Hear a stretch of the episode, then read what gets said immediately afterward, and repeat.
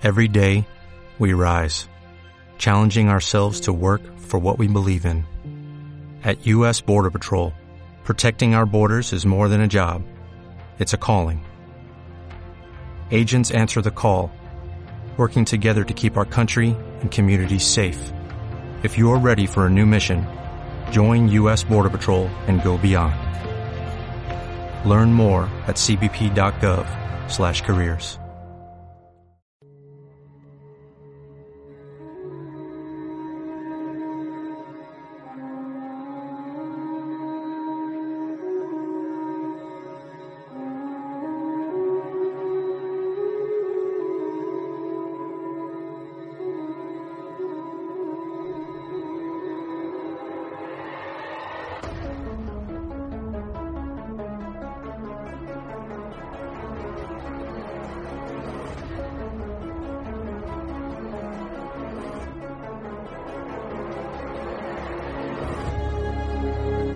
saberlo todo. Nos da miedo pensar que solo sabemos algo. Pero lo que nos aterra es la certeza de que en realidad no sabemos nada.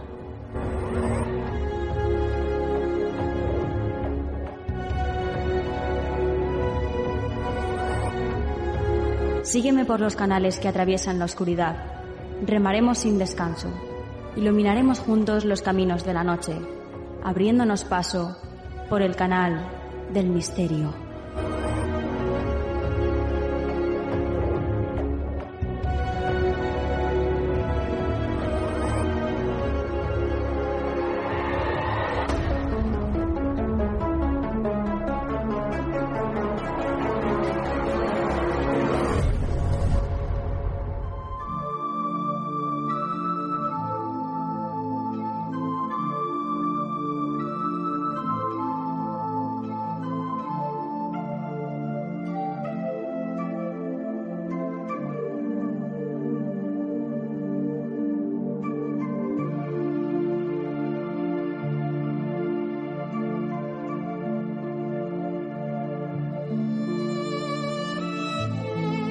Buenas noches, soy Nuria Mejías y esto es Canal del Misterio.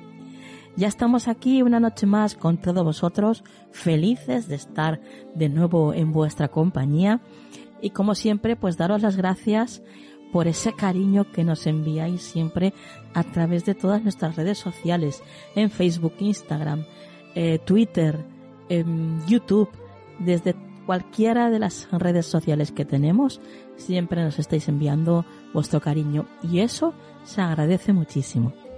También tengo que agradeceros, como siempre, que os paséis por nuestra página web, canaldelmisterio.com, porque allí, bueno, pues tenéis toda la actualidad de estos temas que tanto nos gustan eh, a tantos. Eh, tenéis todo lo relacionado con, con la conspiración, con el misterio, con la ufología, todo lo tenéis ahí en y las novedades del programa, por supuesto, claro que sí.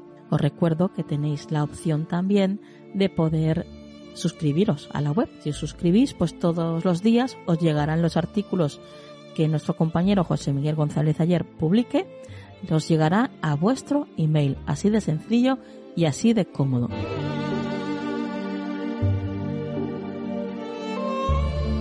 Y ahora vamos con el sumario mm, del programa. Un programa lleno, lleno de contenido, como siempre, de contenido variado. Además, hoy vamos a comenzar hablando de un sistema novedoso, el sistema Hanasaki, que nos va a acercar mucho más a esa cultura tan enigmática y para muchos atractiva como es la japonesa. Va a estar con nosotros también nuestra compañera Tessa Romero, y nos traerá, como siempre ella hace, historias relacionadas con las ECM, con las experiencias cercanas a la muerte. Os voy a contar un cuento taoísta también y, por supuesto, van a estar nuestras secciones habituales del programa, la actualidad y el consejo de la semana. Y dicho esto, comenzamos.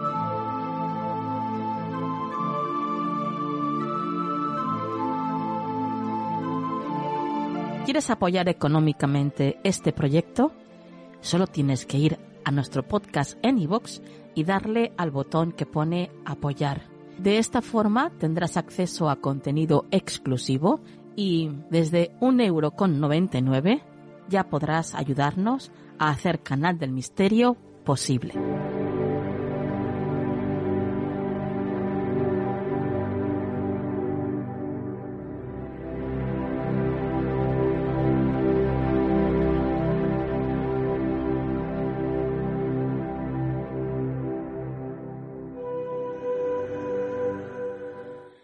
Comenzamos el programa de esta noche abriendo el libro titulado El sistema Hanasaki. Este libro está escrito por Marcos Cartagena y Marcos es diplomado en Ciencias Empresariales y técnico superior en Administración y Finanzas. En 2010 se mudó a Japón y se matriculó en la prestigiosa Universidad Doshisha en Kioto, en la que cursó el Beca Program, enfocado en el aprendizaje intensivo del japonés, combinado con asignaturas económicas de Asia Oriental.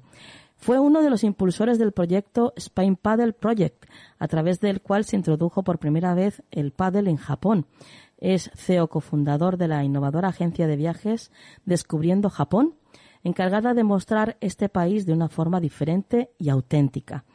Profundo estudioso de la cultura japonesa, conferenciante y creador del sistema Hanasaki, un sistema que reúne todas las enseñanzas aprendidas en sus más de 16 años de conexión con Japón y que hoy vais a conocer un poquito más. Marcos, buenas noches. Buenas noches, Nuria. Qué maravilla el poder tenerte aquí. Ya tenía ganas y al final hemos tenido así un poquito de dificultades para, para que se diera la entrevista, pero ya está, ya estás aquí. Ha costado, pero por fin ya estamos aquí en, en, directo. Qué bien, qué bien. Bueno, Marcos, cuéntanos en qué consiste el sistema Hanasaki. Bueno, pues el sistema Hanasaki es un sistema que he creado yo en base a observar digamos, las, las enseñanzas más valiosas que la cultura japonesa tiene para mostrar al mundo y enfocadas en los secretos de su cultura para tener una vida más larga y plena. Entonces está dividido lo que se llaman los nueve pilares que sustentan ese estilo de vida que les ayuda a vivir más tiempo una vida mejor.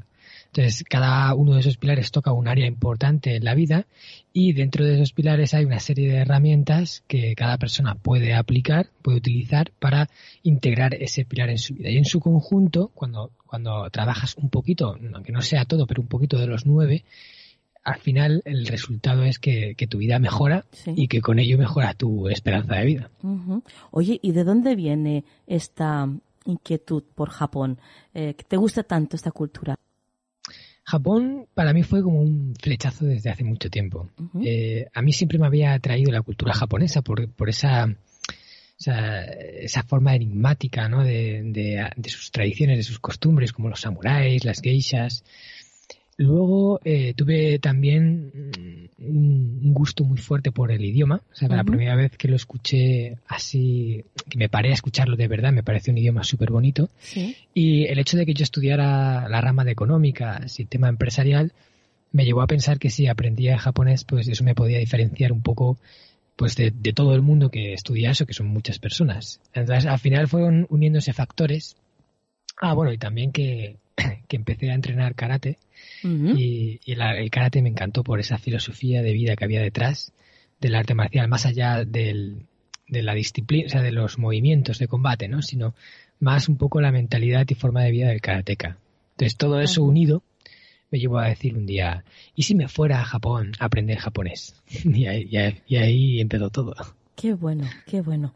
Oye, Marcos, vamos a, a descubrir algunos de estos pilares que, mm, bueno, en los que consiste el sistema Hanasaki a lo largo de esta entrevista. Y si te parece, pues vamos a empezar por el primero, que es el Kaizen. Cuéntanos. Vale, Kaizen es el primero porque el significado que contiene es el que te va a ayudar a aplicar el resto. Kaizen es una palabra japonesa que se traduce, o sea, está compuesta de dos símbolos. Kai significa cambio, Zen significa bueno. La traducción literal es cambio bueno, aunque los japoneses la traducen más bien como cambio bueno constante o cambio bueno que se persigue en todo momento. Aquí en Occidente la conocemos como mejora continua y ese es un término que se utiliza mucho a nivel empresarial, el Kaizen. De hecho, ahí en Japón eh, las empresas, la mayor parte de las empresas aplican el Kaizen para mejorar todos los productos y servicios que ofrecen. Pero el Kaizen al final es un, estilo de vida, una mentalidad que se puede aplicar en todo, porque eh, es, es muy esencial. Simplemente dice que trates de hacer las cosas siempre mejor la próxima vez. Ya sea a nivel personal, o sea, tú mismo como persona, de mejorar a nivel personal, como de las cosas que haces, como de todo en general, siempre tratar de buscar una mejoría. Desde esta perspectiva de querer hacer las cosas mejor que la última vez, eh, esto viene de un aprendizaje, por supuesto, de, de aprender de, de, los errores, ¿no? Claro, ahí dentro del Kaizen hay diferentes cosas que se pueden hacer para aplicar esa mejora continua, que hay muchas aparte de las que yo nombro en el libro, y la primera es el aprender de tus errores, porque los errores, yo siempre he dicho que los errores son como el calibrado que nos lleva al éxito. O sea, cada vez que hacemos algo, obtenemos un resultado, que puede ser el que buscábamos o puede ser uno diferente. Si no es el que, el que buscábamos, es decir, hemos fallado en el intento, nos está dando la información de que ese no es el camino correcto. Entonces probamos otra cosa. Y en base al aprendizaje del error vamos calibrando hasta que encontramos la fórmula correcta. Yo lo comparo en el libro como un guitarrista que va a afinar una, guitarra. Al principio el guitarrista toca varias veces la cuerda, las toca mal y no suena bien, pero eso es lo que le ayuda a ir eh, apretándola de tal forma que encuentra el punto óptimo. Pues esos son los errores, lo que nos lleva a calibrar el éxito. Y pasamos a otro de, estos pilares y es el, del minimalismo en mm. un mundo, en una sociedad como la que vivimos tú y yo, como esta, la occidental, en la que parece que cuanto más objetos tienes, eh, mejor te tienes que sentir, aquí hablan de todo lo contrario, ¿no? Mm. Sí, en este pilar se hace un llamamiento no a convertirnos en, en personas minimalistas así en plan radical, sino a aprender una nueva forma de relacionarnos con el mundo, mundo material más beneficiosa, a equilibrarnos un poco en el sentido de lo material, porque sí que es verdad que en Occidente, durante muchos años, aunque eso yo noto que ya va cambiando, se ha depositado eh, quizás incluso la búsqueda de la felicidad mm. a través de lo que uno podía tener o no tener a nivel material. ¿Vale? Un poco engañados por esa sensación de euforia, de, de satisfacción que nos da cuando obtenemos algo nuevo, cuando te compras, vas de compras y y te compras algo que te, que te gusta, que te apetecía tener, en ese momento te sientes bien, ¿no? Sin embargo, ¿qué pasa? Que luego eso desaparece, te acostumbras a eso nuevo que tienes y ya se asume como normal. Y entonces buscas una nueva cosa. Y es como una pescadilla que se muerde, muerde la cola, una montaña que nunca acaba. Siempre va subiendo, subes, subes, subes, subes, subes, subes y, siempre buscando llegar a la cima, pero la cima es como que se aleja, es ese oasis del desierto que siempre está lejos. Pues es un poco lo que pasa con, la, con el mundo material. Tú dices en este pilar incluso que a la hora de, tener objetos hay que buscar más la calidad mejor que la cantidad, ¿no?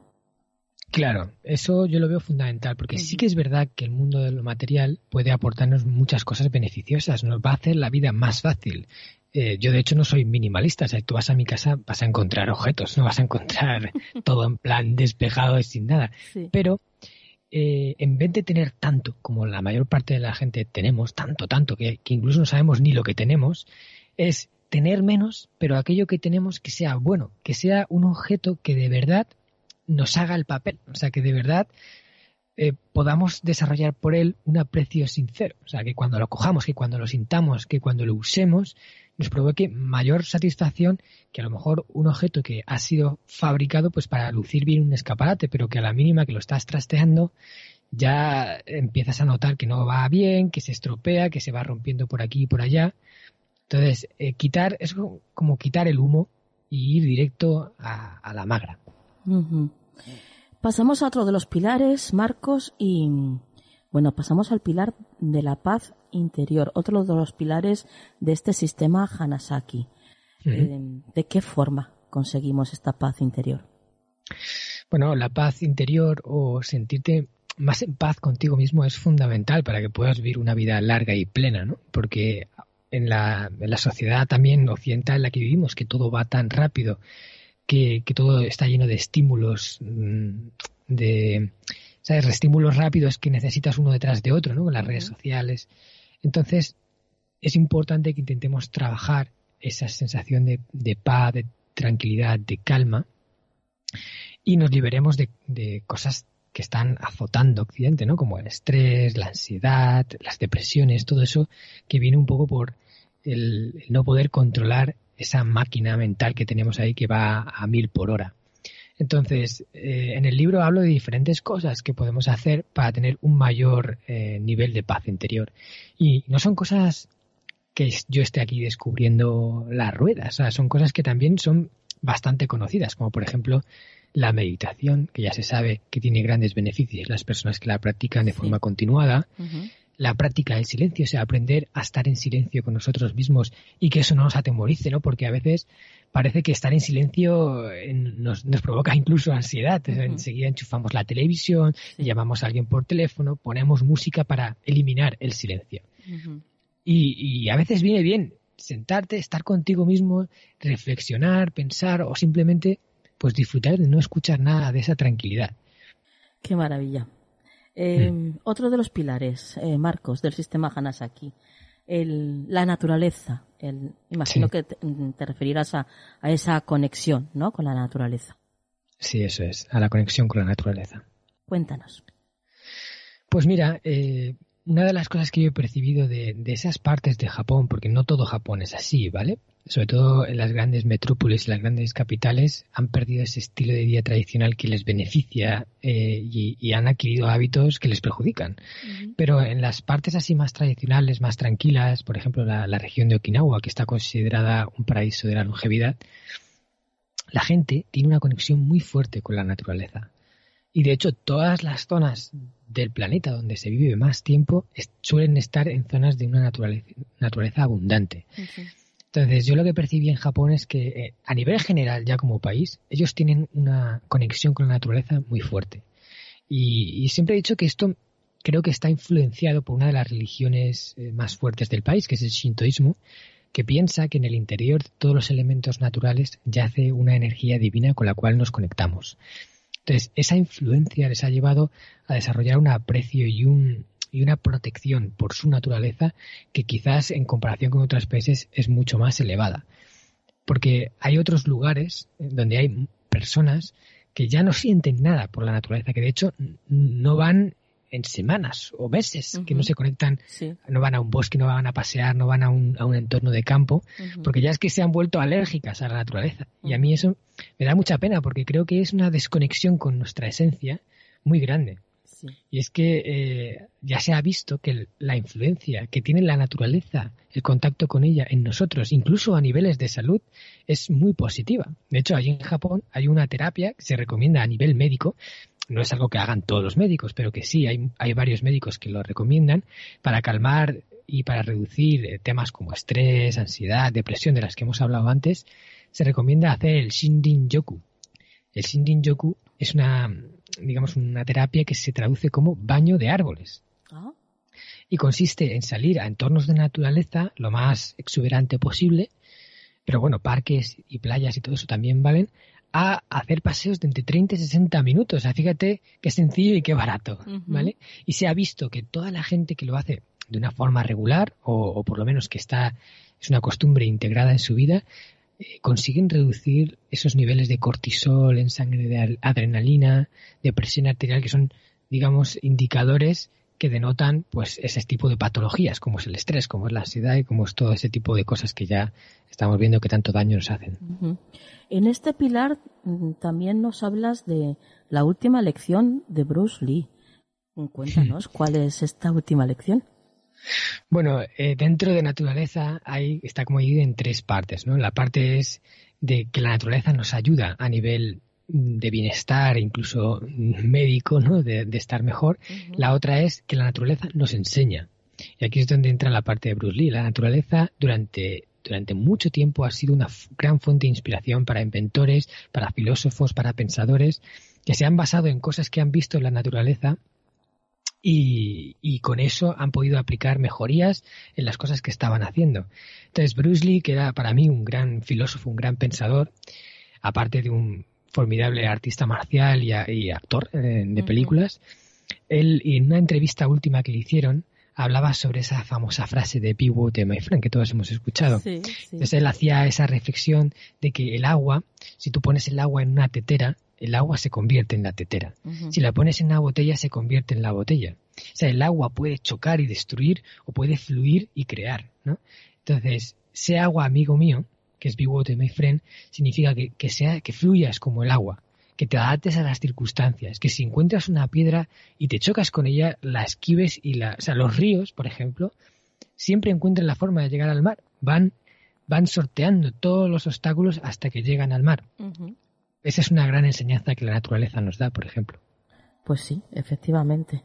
Em, vamos a continuar ahora, Marcos, con el pilar principios, que es donde nos hablas del espíritu samurái, de la honestidad, del respeto, de la solidaridad, de la humildad. Cuéntanos. Pues mira, esa es precisamente una de las cosas que, por ejemplo, a los viajeros que, vienen a los viajes que organizamos en descubriendojapón.com a Japón, más se sorprenden cuando llegan a Japón cómo los principios eh, morales se perciben casi en el ambiente como si fuera un componente más del aire. O sea, ese respeto, esa amabilidad, esa de tener las calles impecables, de, de, no tirar nada al suelo, eh, incluso allí en Japón ocurren cosas que no se dan en todos los viajes, pero muchos de nuestros viajeros lo han comprobado, que es que cuando tú pierdes algo, algo incluso valioso, lo más probable casi al 100%, casi al 100%, no digo al 100 porque siempre puede pasar que no, luego lo vas a encontrar en, seguramente en los objetos perdidos de la policía, porque alguien que lo ha encontrado lo va a llevar para devolverlo. Y esto ocurre porque en Japón hay una tradición muy fuerte de transmitir esos principios morales sólidos que guían el comportamiento de las personas, lo que es la honestidad, el respeto, la tolerancia. Para mí los principios son como una serie de leyes universales que regulan el comportamiento del ser humano cuando el ser humano busca eh, actuar de una forma más allá, o sea, superior a como lo haría un simple animal. cuando, cuando busca comportarse de una forma eh, digamos, más, más elevada, con mayor, mayor conciencia. Y, y, al final esto te lleva a aplicar los principios casi de forma natural. O sea, para mí el, incluso diría que el desarrollo personal es la aplicación de los principios sin tener que forzar. Es decir, tú te comportarte de forma natural eh, con ese respeto, con esa, esa, decir la verdad, ¿no? O sea, no, no ocultar, comportarte de la forma más honesta posible, ser íntegro, entonces, yo, eso es una cosa que, cogí mucho de los japoneses, porque a mí, eso por empezar, la primera vez que lo vi fue en el karate. En el karate ya directamente a los alumnos se les transmite eh, esos valores.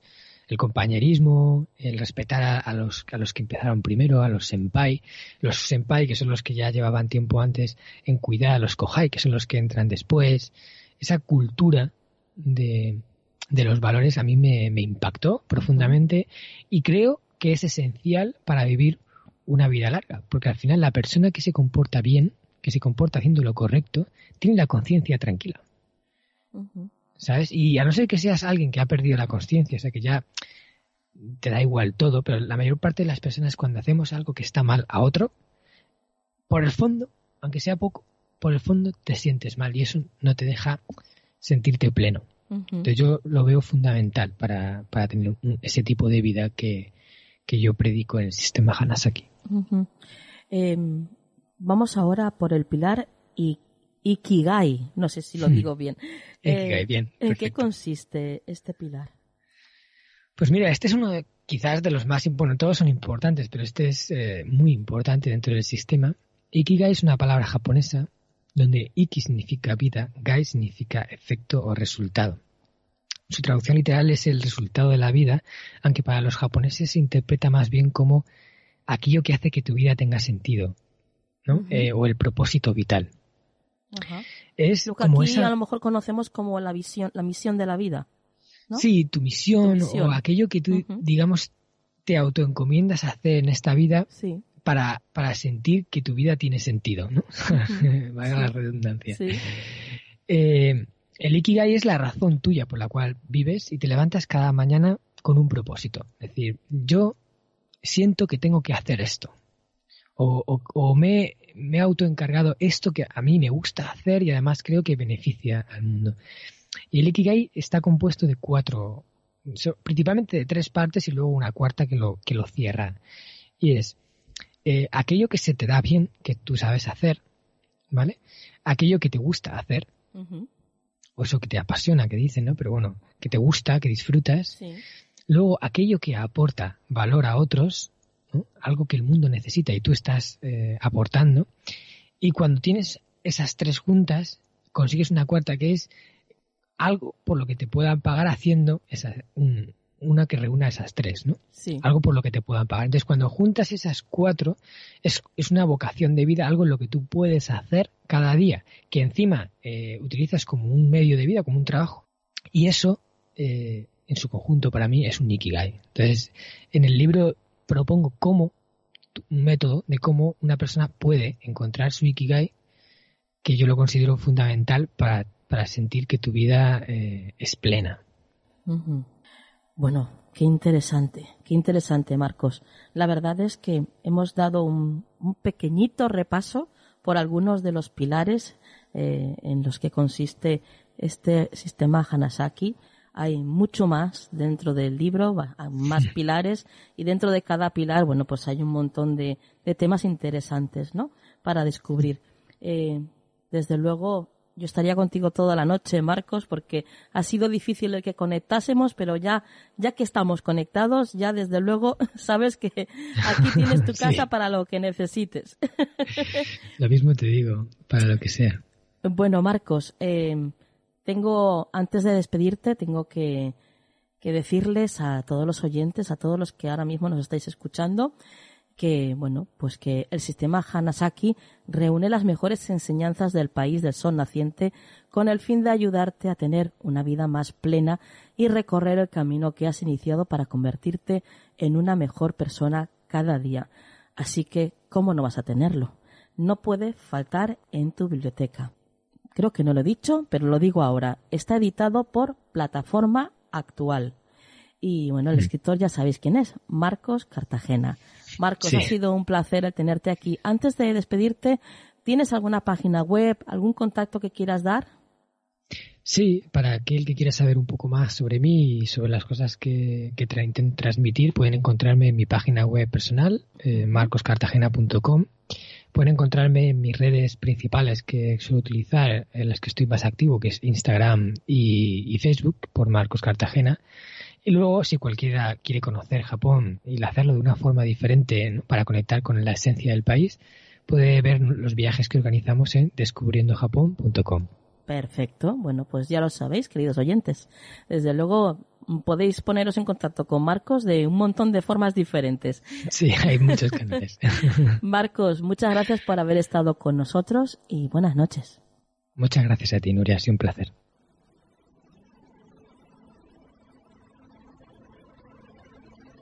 ¿Quieres ponerte en contacto con nosotros?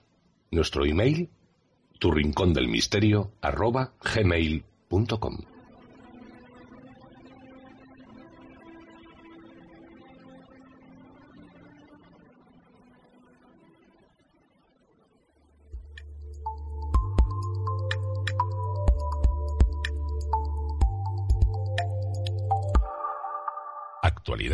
en Canal del Misterio.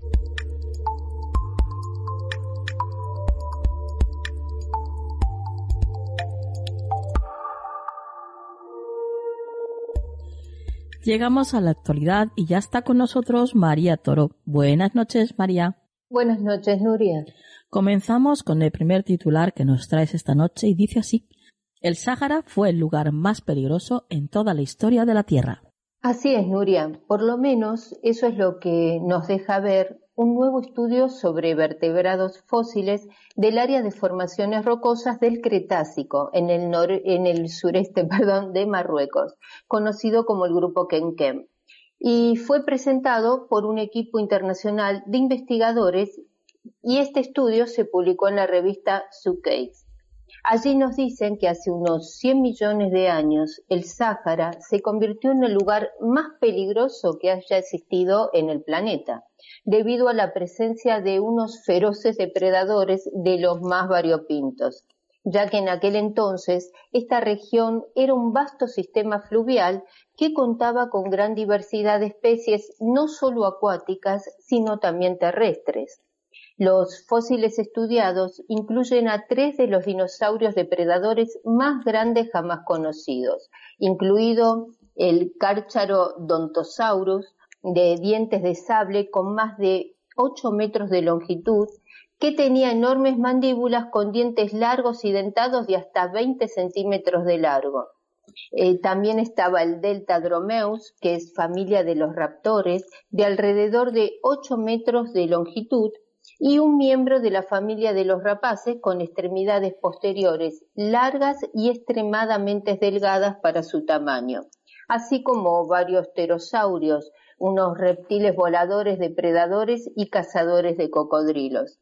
Muchos de los depredadores necesitaban un abundante suministro de pescado, y en este sitio lo sabía. Estaba repleto de peces enormes, como por ejemplo los celacantos, que eran gigantes, cinco veces mm, de mayor tamaño de los actuales, y el pez pulmonado.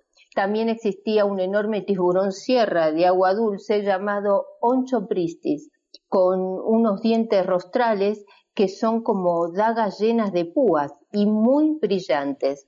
Para reunir todos estos datos e imágenes fósiles, estudiaron las colecciones de fósiles del lugar que hay repartidas en museos y laboratorios de varios continentes. Y la conclusión es que, sin lugar a dudas, fue un lugar peligroso, salvaje y lleno de vida por el que, sin embargo, no nos habría gustado tener que pasear, sobre todo porque creo que hubiéramos durado muy poquito. Desde luego. Y continuamos con tecnología ultravioleta para combatir la propagación del coronavirus. Sí, Nuria, eh, porque hasta que llegue una vacuna para la COVID-19 pasarán muchos meses, lamentablemente. Y por este motivo, los científicos están analizando alternativas para evitar la propagación del virus, sobre todo en lugares públicos y cerrados. Por ejemplo, la Universidad de Columbia ha informado en un comunicado del desarrollo de una técnica que elimina los virus en el aire gracias a la luz ultravioleta de longitud de onda corta, que emiten dosis continuas y bajas de una longitud de onda particular de luz ultravioleta lejana, que se conoce como UVC lejana y que puede matar virus y bacterias sin dañar la piel humana, los ojos y otros tejidos, como es el caso de la luz ultravioleta convencional. La investigación ha demostrado que la UVC lejana es efectiva para erradicar eh, los tipos de coronavirus estacionales en el aire, aquellos que causan sobre todo tos y resfriados.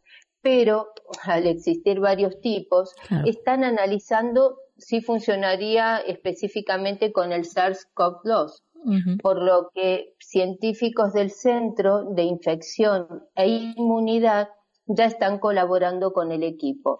Ellos creen que esta luz puede matar a los patógenos en el aire antes de que podamos respirarlos y no solo sería aplicable al coronavirus y también sería eh, bueno para los futuros virus nuevos y también para los más familiares como la gripe y el sarampión. Ya existen varias empresas fabricando lámparas que emitan este tipo de luz, aunque no ha sido aprobada definitivamente por la Administración de Drogas y Alimentos y la Agencia de Protección Ambiental de Estados Unidos, ya que el proceso puede durar varios meses también. Así que si bien el precio actual por lámpara es de 500 a 1000 dólares actualmente, confían en que serán más bajos cuando se produzcan a gran escala. Bueno, qué interesante noticia, qué interesante. Ya veremos cómo, cómo va evolucionando esto, María. Esperemos que vaya todo bien, sobre todo la vacuna.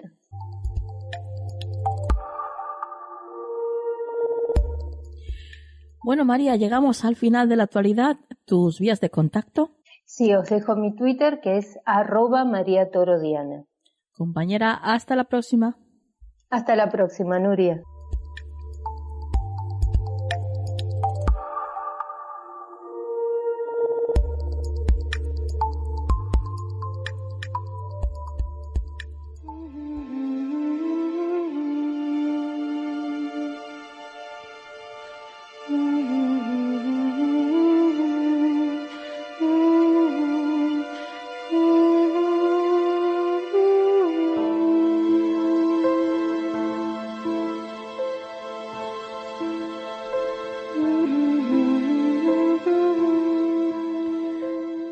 Pues entramos aquí en el espacio de las ECM con Tessa Romero. Buenas noches, Tessa. Hola, buenas noches, Nuria. ¿Qué tal? Encantada de estar una noche más contigo, con todo tu fabuloso equipo y con los oyentes, que son pues maravillosos. Yo contentísima de tenerte aquí una vez más, Tessa, y deseando ya escuchar cuáles son las ECMs que nos traes esta noche. Pues mira, vamos a comenzar con el caso de una joven de unos 20 años, aunque bueno, esto ocurrió hace 6 años, así que ahora tendrá 26. Eso me lo contó una, enfermera que conocí en uno de los hospitales que, que visito y que atendía a esta chica que había sido operada de peritonitis. Entonces, una madrugada sufrió un paro cardíaco, tuvieron que reanimarla durante un par de minutos y bueno, pues afortunadamente despertó. Entonces la chica contó cómo lo había vivido ella. Dijo que estaba despierta viendo la televisión, que por cierto estaba compartiendo habitación con una anciana que de repente comenzó a, ver que entraba niebla por la puerta entreabierta y vio que entraban personas. Pero dijo la chica que no se les veía bien la cara ni la ropa, eh, pero sí se daba cuenta de que había personas de todas las edades y que incluso había niños. Empezó a sentirse mal eh, sentía, dijo que sintió calambres, mucho frío, angustia, y que fue entonces cuando sintió que salía de su cuerpo y se vio a sí misma desde arriba. Aquellas personas estaban a su alrededor de la cama y entonces comprendió que estaba muerta y se sentía muy bien, no le dolía nada y bueno, pues el frío, los calambres, la angustia había desaparecido.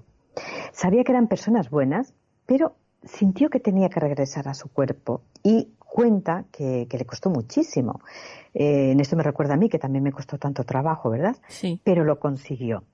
Cuando por fin se sintió ya dentro de ella, de su cuerpo, abrió los ojos y entonces fue cuando se dio cuenta que le estaban reanimando. Ella insistía en que lo que le había pasado era verdad, que no había sido una alucinación. Entonces, pues la enfermera y sus compañeros no sabían qué pensar porque podría ser verdad o quizá fue causado por la medicación. Pero entonces la anciana dijo que era verdad, porque ella los había visto y que una de esas personas, que era un hombre, eh, le decía a la chica, mientras estaba muerta clínicamente, que la quería mucho, pero que tenía que regresar a la vida. Y le pidió perdón por lo que sucedió en el accidente. Entonces la señora describió al hombre con exactitud se refirió también al perfume que tenía, que era muy fuerte, y entonces la joven comprendió que se estaba refiriendo a su padre. Resulta que cuando ella tenía ocho años, iba de viaje en coche con sus padres, con su hermano pequeño de, dos años, entonces pues hubo un accidente, ¿no? El padre murió, pero su madre, su hermano y ella sobrevivieron. Hay que decir que, bueno, que esta chica no, no había contado nada de su vida a esta mujer, ¿no? Y, y por lo que nos cuenta la anciana, entendemos que lo que sucedió, pues realmente se corresponde con lo que la chica cuenta, ¿no? Este tema de la niebla, además, eh, ¿verdad? Es, eh, yo lo he visto entre varias personas que, que, ven entre la niebla sombras o figuras, ¿no? Me lo han contado en diversas eh, ocasiones, no solo de ECM, sino también en, sueños así extraños que tienen a veces, ¿no? Cuando están un poco en estado de duerme vela. Así que, que nada, eh, la chica sobrevivió, se recuperó y bueno, pues hoy es una joven muy feliz que, como todos los que suelen sufrir este tipo de experiencias, de vivirlas, pues transformó su vida, ¿no? Qué experiencia tan interesante, Tessa. Sí, eh, sí. Cuéntanos, ¿cuál es la otra que nos traes? Pues mira, vamos también con, otro caso que tiene que ver con otra operación. Mira, se trata de, de una mujer que, que me presentó un médico que me presentó un médico que es amigo para que ella me contase su historia. Este médico, por cierto, fue uno de los que estuvo en, la operación de ella y sinceramente me dijo que, la creía. Esta mujer, cuando tenía 44 años, fue operada del corazón y cuando le dije que me contase qué le había pasado, me dijo cómo de repente notó que estaba flotando y ante ella se abrió un pasillo oscuro, pero al final había una luz blanca. Entonces ella cruzó ese pasillo hasta que llegó a una sala muy grande, completamente vacía y con las paredes muy, muy blancas. Entonces vio acercarse dos sombras hacia ella y vio que eran su padre y su abuelo, que por cierto habían fallecido años antes. Entonces su padre, con una cara asombrada, le preguntó, ¿qué haces aquí? Esto también me recuerda lo que me pasó a mí con la persona que me recibió en el otro lado, que era como si no me estuviese esperando, ¿no? O sea, ¿qué, qué, estás haciendo aquí, no? Sí, sí. Como si estuviesen esperando a otra persona, como fue, resultó ser al final, ¿no? Y vio también cómo su abuelo estaba con, con se mostraba preocupado. Y, y entonces ella, pues, eh, por un lado estaba muy confusa pero también sentía mucho amor. Y aunque pueda parecer contradictorio, según sus palabras, como ella me dijo, sentía mucha vida. Entonces fue su abuelo el que volvió a hablar y le dijo que tenía que volver, que no era su hora, y así como metiéndole prisa, ¿eh? un poco como a mí también, o sea, mm, no es tu hora, tienes que volver. Eh. Le dijo que era muy fuerte, que lo conseguiría, ella no comprendía muy bien por qué, y entonces su padre señaló hacia abajo y entonces fue cuando ella se vio a sí misma en la camilla rodeada por los médicos que trataban de, resucitarla. Entonces ya sí que tuvo conciencia, fue cuando comprendió que estaba muerta totalmente. Entonces escuchó perfectamente la conversación del equipo médico, vio todo lo que hicieron y luego los médicos comprobaron que todo lo que ella contó estando muerta era totalmente cierto un poco también como lo que a mí me pasó, que cuando le conté a los médicos lo que habían hablado, lo que habían hecho, lo que habían dicho, pues se correspondía. Y bien, el caso es que ella no quería regresar, estaba muy feliz con su padre, con su abuelo, pero cuenta que todo se volvió oscuro de repente. Eh, eso además se echa a llorar cuando, cuando me lo cuenta, se, se puso muy nerviosa, se echa a llorar, ¿no? Y porque de repente dejó de ver a su abuelo, a su padre, se sentía muy bien, comprendió que estaba muerta, todo se volvió oscuro y lo único que recuerda, lo siguiente que recuerda es despertar en la sala de recuperación. Entonces le comentaron que había estado ocho minutos muerta y que los médicos eh, no creyeron que, pudiesen reanimarla, según le contaron. Pero aquí no acaba la historia. Eh, le dijo al médico, al médico este que nos presentó, que, mm, que cuando estaba arriba flotando vio que tenía una mancha oscura en una parte de su cuerpo. Luego eh, le señaló y entonces el médico vio que era donde él, donde él tenía el hígado. Entonces él, después de todo aquello, por si acaso, se estaba tan, tan alucinado ¿no? que por si acaso se hizo unas pruebas y resulta que tenía un cáncer de hígado. Vaya. Pero es alucinante, increíble, porque si tarda un día más en, en, detectarlo, no habría sobrevivido. Eso fue lo que le dijeron los médicos. Con lo cual, le salvó la vida al médico. El médico se la salvó a ella y ella se lo salvó a él. Me parece, no sé, maravilloso, ¿verdad? Sí, sí, sí. Qué experiencia tan bonita. Sí, sí. Bueno, la verdad es que todas las experiencias que nos traes, Tessa, son maravillosas, son mágicas, ¿no?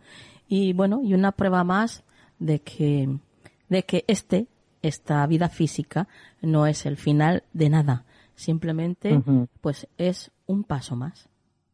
Por supuesto que sí. Y me gustaría decir a todos los oyentes, antes de despedirme, que no os olvidéis de vivir con virus o sin virus, confinados o no.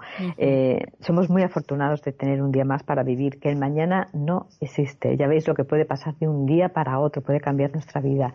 Así que vivamos el momento, intentemos estar bien, que es lo importante, y, bueno, pues cuando, cuando llegue nuestra muerte, pues ya llegará, pero para entonces eh, lo importante es estar preparados y no tener miedo, pero ni miedo a la muerte, ni miedo a nada, por supuesto. Amén, amén, Tessa. y bueno, que compréis mi libro. Eso es lo que te iba a decir. Dinos tus vías de contacto y cómo pueden, pues todas las personas que quieran adquirir tu libro, 24 minutos en el otro lado, ¿Cómo lo pueden hacer? Exacto, pues además está ayudando mucho el libro en, esta época, no solo en España, sino en todo el mundo. Me está sorprendiendo mucho y, bueno, me hace muy, muy feliz poder ayudar en estas, en estas circunstancias. El libro está disponible en Amazon, ¿de acuerdo? Ahí lo podéis encontrar, 24 eh, minutos en el otro lado. Y si alguien lo quiere, quiere que se lo envíe dedicado, que es otra opción, eh, podéis escribirme a info arroba tesarromero.com. Tesa con dos S, info arroba tesarromero.com. Y si queréis contarme alguna experiencia, contarme qué os ha parecido, como siempre hacéis, y que me encanta que lo hagáis, compartir conmigo eh, otras experiencias cercanas a la muerte que también habéis vivido vosotros o familiares vuestros, pues nada, eh, estaré encantada de, de leeros y de contestaros. Perfecto. Bueno, pues Tessa, hasta la próxima. Hasta la próxima. A todos muy, muy buenas noches. Feliz vida. Mucha fuerza. Feliz vida, sí, sí.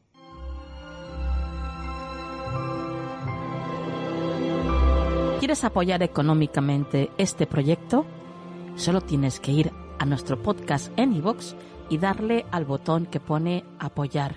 De esta forma tendrás acceso a contenido exclusivo y desde un euro con 99 ya podrás ayudarnos a hacer Canal del Misterio posible.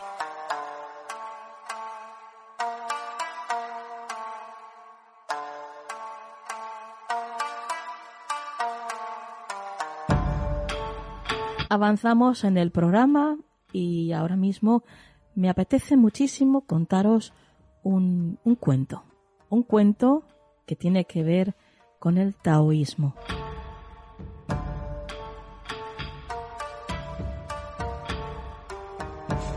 Muchos de vosotros sabréis que los sacerdotes taoístas cultivan desde tiempos inmemoriales artes mágicas que escapan a la racionalidad de los demás hombres, por muy leídos y cultos que estos sean. Estas artes se basan en unos conocimientos secretos que los monjes se encargan de guardar celosamente, puesto que si cayeran en manos de hombres poco dados a la prudencia, podrían ser utilizados con fines maléficos.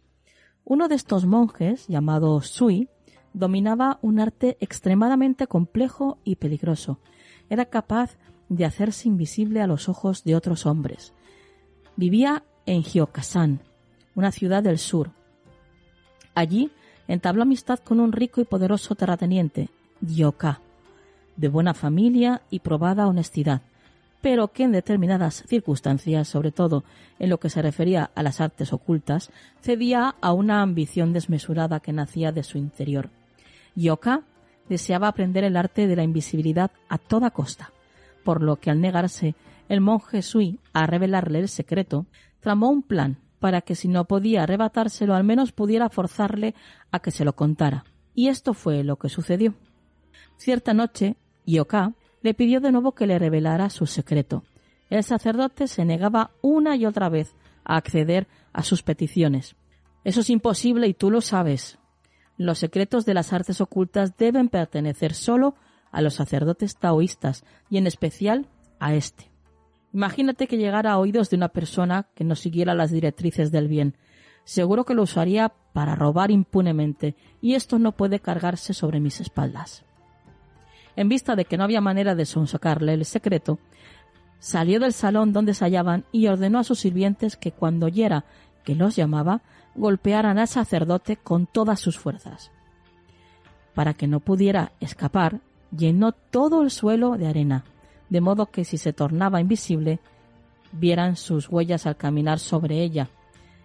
Yoka se sentó de nuevo frente al sacerdote y le dijo Como veo que es imposible que me digas tu secreto a las buenas, tendrás que contármelo a las malas. Sirvientes. Cuando Sui vio que entraban unos hombres con la intención de golpearlo, se tornó invisible al instante y se deslizó hacia la puerta de salida, pero sus huellas lo delataron y no pudo zafarse de los garrotes que le caían como una losa sobre la espalda. Ya en el suelo, Sui gritó De acuerdo, de acuerdo, te contaré mi secreto, pero que tus hombres paren, por favor. Te contaré mi secreto, te lo contaré. Sui se volvió visible al instante. Yacía en el suelo repleto de moratones en el cuerpo y en el alma. Ante sí tenía a Yoka, al que le brillaban de un modo especial los ojos como los de quien está a punto de vivir una experiencia única. El sacerdote se levantó lentamente y se dirigió a Yoka con estas palabras. Eres un hombre astuto y en tus manos mi secreto puede convertirse en la mejor arma para tus ambiciones. No me alegro de tener que contarte esto, pero tus palos me han acorralado. Pero no te lo contaré hoy, puesto que estoy muy cansado. Permitidme que me vaya a dormir. Mañana será otro día. Yoka aceptó sin temor de que huyera, ya que puso a dos de sus mejores hombres a vigilar la puerta de los aposentos de Sui. A la mañana siguiente, Yoka entró en la habitación del sacerdote con la intención de exigirle que le desvelara el secreto de su invisibilidad, pero Sui no estaba allí. Sorprendido, el hombre vio que en una de las paredes el monje había dibujado una ciudad muy hermosa, de altas murallas y férreas almenas. Yoka se acercó y se percató de que las puertas de la ciudad pintada estaban abiertas. El sacerdote había huido y no había rastro de él. Se dice que lo vieron en una gran ciudad del norte, divirtiéndose con unos niños. Se comenta también que les enseñó nuevos juegos, todos relacionados con el arte de esconderse de las miradas de los demás. Como dice en la entrada el cuento, el taoísmo tiene ciertas prácticas que traspasan las barreras de la razón. El taoísmo es libre e intuitivo, y así como el poderoso rico quiere atrapar la sabiduría del Tao con planes retorcidos y egoístas, y al final no pudo, si queremos aprender taoísmo, quizá debemos dejar a un lado el interés particular para poder ser más sensible a las enseñanzas del Tao. Este es un cuento que promueve la práctica taoísta, que se puede resumir en la eliminación del ego y en ser uno o una con la naturaleza.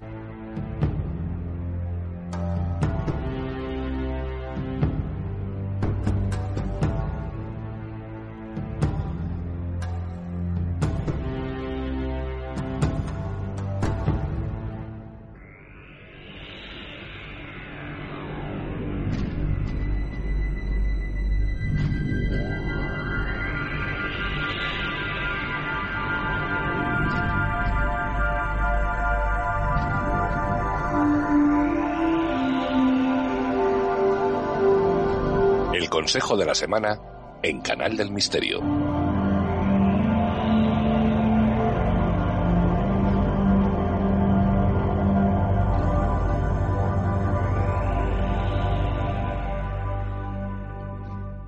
Bueno, pues ya estamos aquí en el Consejo de la Semana, ya casi terminando el programa de esta noche y ya acompañados de Juan Perdomo. Buenas noches, Juan. Hola Nuria, muy buenas noches. Eh, bien hallado como siempre. He disfrutado muchísimo de este programa. Además me he estado tomando una infusión así de poquito a poquito. qué bien. así que ha sido una noche muy gratificante y muy enriquecedora. Qué buen plan tienes, Juan. Hombre, yo. Yo tonto nunca fui. Ah, no, no, desde luego que, dice una amiga mía. no, no, sí, la verdad que no hay, no hay mejor plan. Una infu calentita, un buen programa de radio y un buen estar entre amigos. Pues sí, sí. Y ya. Iba a decirte, a estas horas yo creo que lo mejor, pero es que eso va bien a cualquier hora. Sí, pero se disfruta más en la noche, yo estoy de acuerdo contigo. Yo creo que se disfruta más este momento, es más, más, más íntimo, más cercano. Más mágico, sí. Más propio, más mágico, sí, efectivamente. Bueno, hoy mm, vas a, vas a sacarnos una de tus cartas del tarot. Efectivamente, me apetece, hoy estamos clásicos. y me apetece tirar de tarot, Nuria. Bueno, pues vamos a ello. Vamos a ver qué nos dicen tus cartas, Juan.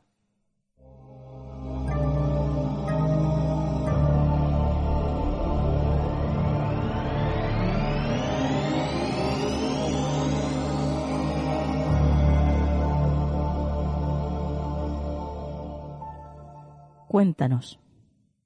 Pues te cuento, Nuria. Eh, hoy ha salido aquí el arcano 15, el diablo que no suele ser una visita muy frecuente, no es de los arcanos que más habitualmente nos salen, ¿no? No, pero de, tanto en tanto ha, asomado la, la patita. bueno, es un arcano que tiene muy mala fama, yo lo sé, pero en verdad tiene una parte muy positiva, muy luminosa. ¿Por qué? Y ahí, ahí voy a enfocar, Nuria, el consejo de esta semana, porque nos lleva a ser conscientes de nuestra humanidad nos lleva a ser conscientes de nuestra rebeldía, de nuestra parte más chispeante, de nuestra parte más lúdica, de nuestra parte más material en el buen sentido de la expresión. Entonces, esta semana el consejo yo diría sería, por una parte, Nuria, ser conscientes de esa humanidad nuestra, ser conscientes de que tenemos un cuerpo físico, tenemos un cuerpo material, tenemos derecho a disfrutar de ese cuerpo, tenemos derecho a disfrutar de la sexualidad, yo diría, de hecho, la obligación casi, de disfrutar de la sexualidad, de disfrutar de la, de la parte material. Eh, esta semana el consejo sería afronta o acepta esa parte tuya, eh, disfruta de tu cuerpo, disfruta de tus posesiones en, todo el sentido de la expresión. Y también, Nuria, es un arcano que está muy relacionado con la parte económica. Entonces, esta semana el consejo podría ser también, haz cuentas elabora cuentas, haz presupuestos o elabora cuentas para que tengas un poco claro de qué dispones, de qué puedes disponer en un futuro, a corto plazo, porque el diablo nos lleva, como te digo, o nos hace eh, referencia también a esa parte del dinero, de la energía de, de lo material, ¿no? Que por eso tiene tan mala fama, porque lo asociamos normalmente a cosas como oscuras, de baja calidad, eh, o de baja vibración cuando no es así, ¿vale? Entonces, esta semana reconozcamos nuestra humanidad, pensemos también que el diablo, Lucifer, fue un ángel que se reveló porque quería saber más, entonces, no en vano, eh, en muchos taros este diablo tiene una, antorcha en la mano, busca el conocimiento, no de la forma que la busca el ermitaño, por ejemplo, pero lo busca. Que nos atrevamos, Nuria, esta semana a buscar un poco ese conocimiento prohibido. Prohibido no tiene que ser, ya digo, oscuro, pero sí que esas cosas en las que nunca nos hayamos atrevido a meternos. Sí, o que, incluso a lo mejor nos, nos atrevamos a, a, descubrir la realidad de lo que a lo mejor nos están ocultando, ¿no? Exacto, sí, que pongamos luz sobre eso, que nos atrevamos a ver esa parte desconocida o que, como tú dices, pueda ser una especie, digamos, de realidad manipulable, manipulada, perdón, que nos la hayan manipulado, que nos atrevamos a pensar por nosotros mismos, que es lo que hizo ese, ese, ese Lucifer, ¿verdad? Me atrevo a pensar por mí mismo en cuando me pueda equivocar, pero me atrevo a pensar por mí mismo. Entonces, esta semana conectar mucho con esa energía que aunque mucha gente no lo acaba de ver así, en verdad es muy luminosa, porque es el contrapunto y es el contraste hacia otra energía que también está ahí. Claro, como siempre decimos, en el universo todo es dual y todo es mm. necesario. Si existe, es porque han permitido que exista. Es correcto que exista, si no, no existiría. Claro. El universo no permite nada que no sea correcto y que no sea adecuado para su funcionamiento. Entonces no tenemos que huir de esa energía ni escondernos de ella, sino todo lo contrario, aceptarla. Entonces esta semana es una semana para, pues eso, para aceptar y buscar esa energía es que no, no, lo voy a llamar ni siquiera oscura, pero bueno, para que nos entendamos. Más, más, más, más materialista, más, densa, ¿no? Sí, claro. Claro. Muy bien, bueno, pues nos quedamos con tu consejo como siempre, Juan, y ahora pues danos tus vías de contacto. Pues Nuria, nuestro correo electrónico que es farotarot.gmail.com, nuestro número de teléfono que es el 605-337291, nos pueden buscar en las redes sociales como Juan Perdomo y también en Skype. Perfecto, pues Juan, hasta la próxima semana. Hasta la próxima semana, Nuria.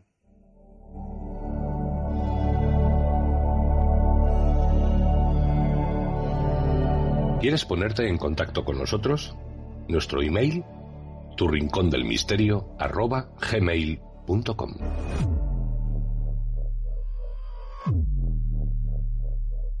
Y queridos amigos, hasta aquí el programa de esta noche. ¿Qué? ¿Lo habéis pasado bien? ¿Habéis aprendido?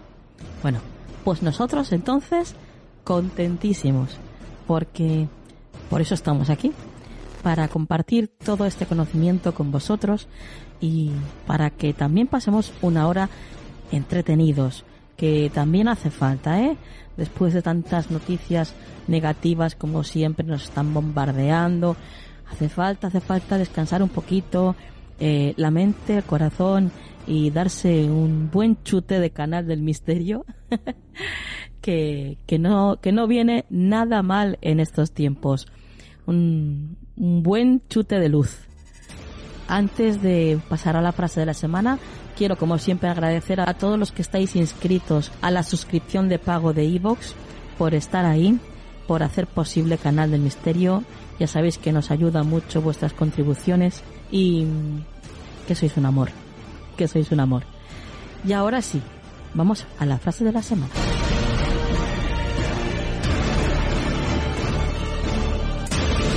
Tenemos que encontrar a Dios y Él no se puede encontrar en el ruido y la inquietud. Dios es el amigo del silencio.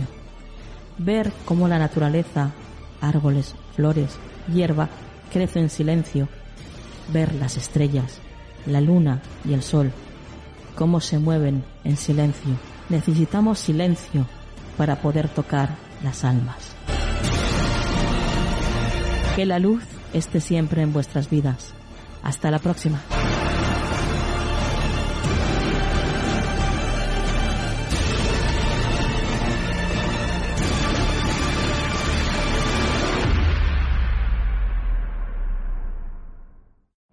Every day, we rise, challenging ourselves to work for what we believe in. At U.S. Border Patrol, protecting our borders is more than a job, it's a calling. Agents answer the call, working together to keep our country and communities safe. If you're ready for a new mission, join U.S. Border Patrol and go beyond. Learn more at cbp.gov/careers.